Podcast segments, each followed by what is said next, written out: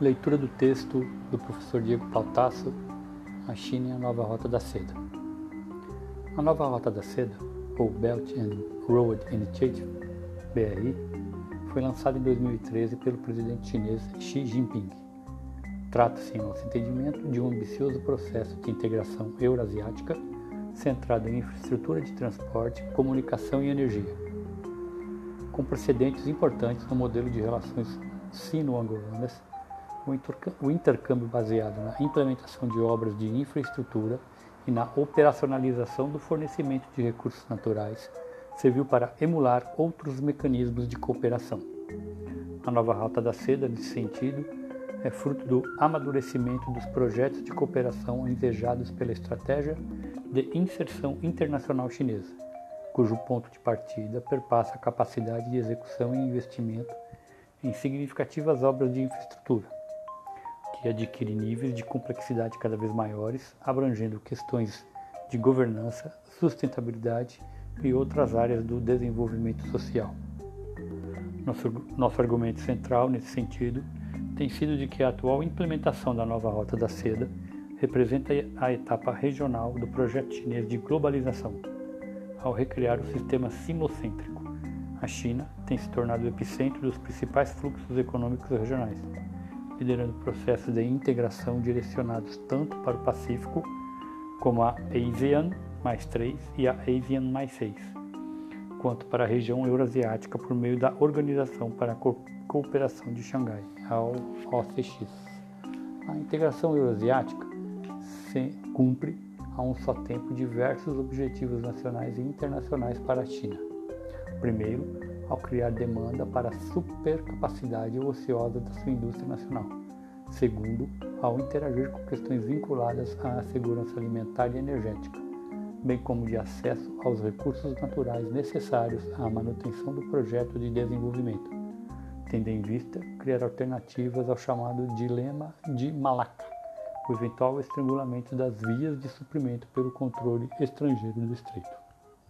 Terceiro, ao contribuir para potencializar a internacionalização de suas empresas e serviços nacionais, principalmente de engenharia, enquanto fortalece a presença do país nas redes comerciais regionais, ampliando o papel gravitacional da China.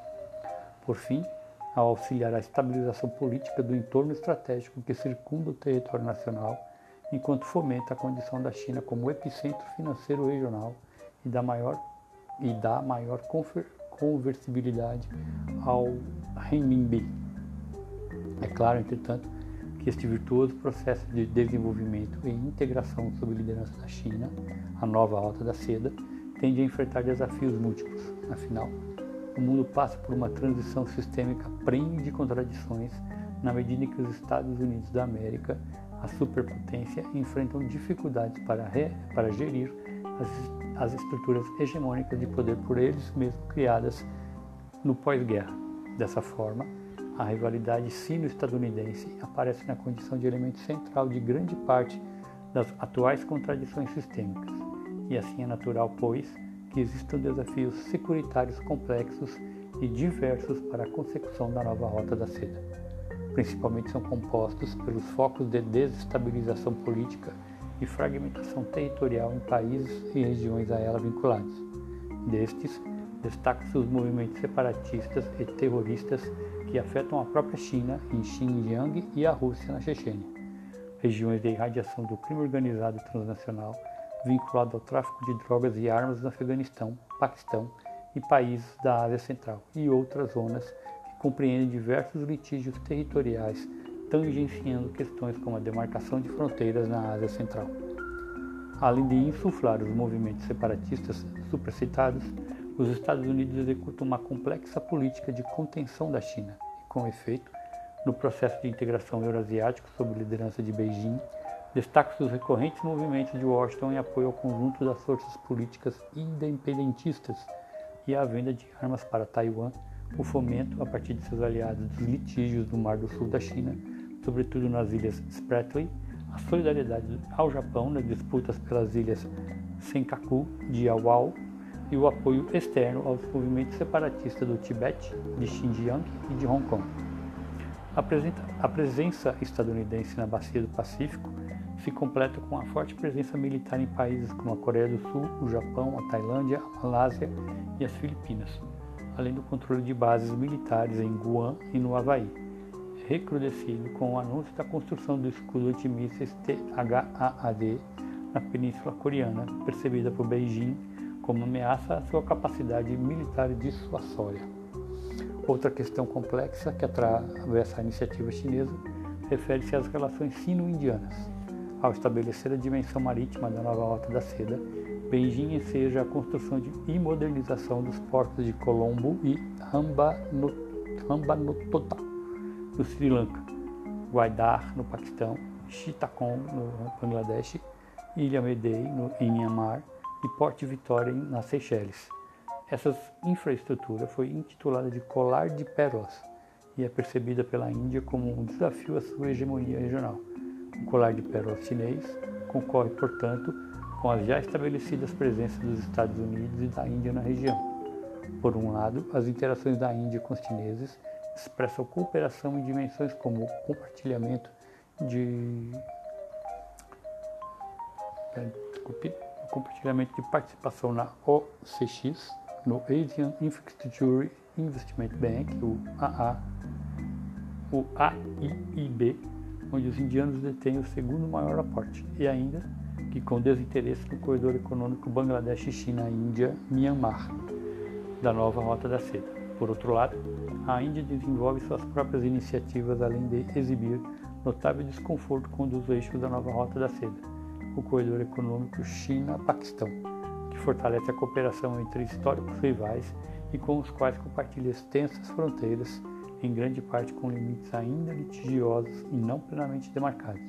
Com efeito, o sucesso da nova Rota da Seda passa, inexoravelmente, pela consolidação das relações chinesas com esse importante vizinho e contendor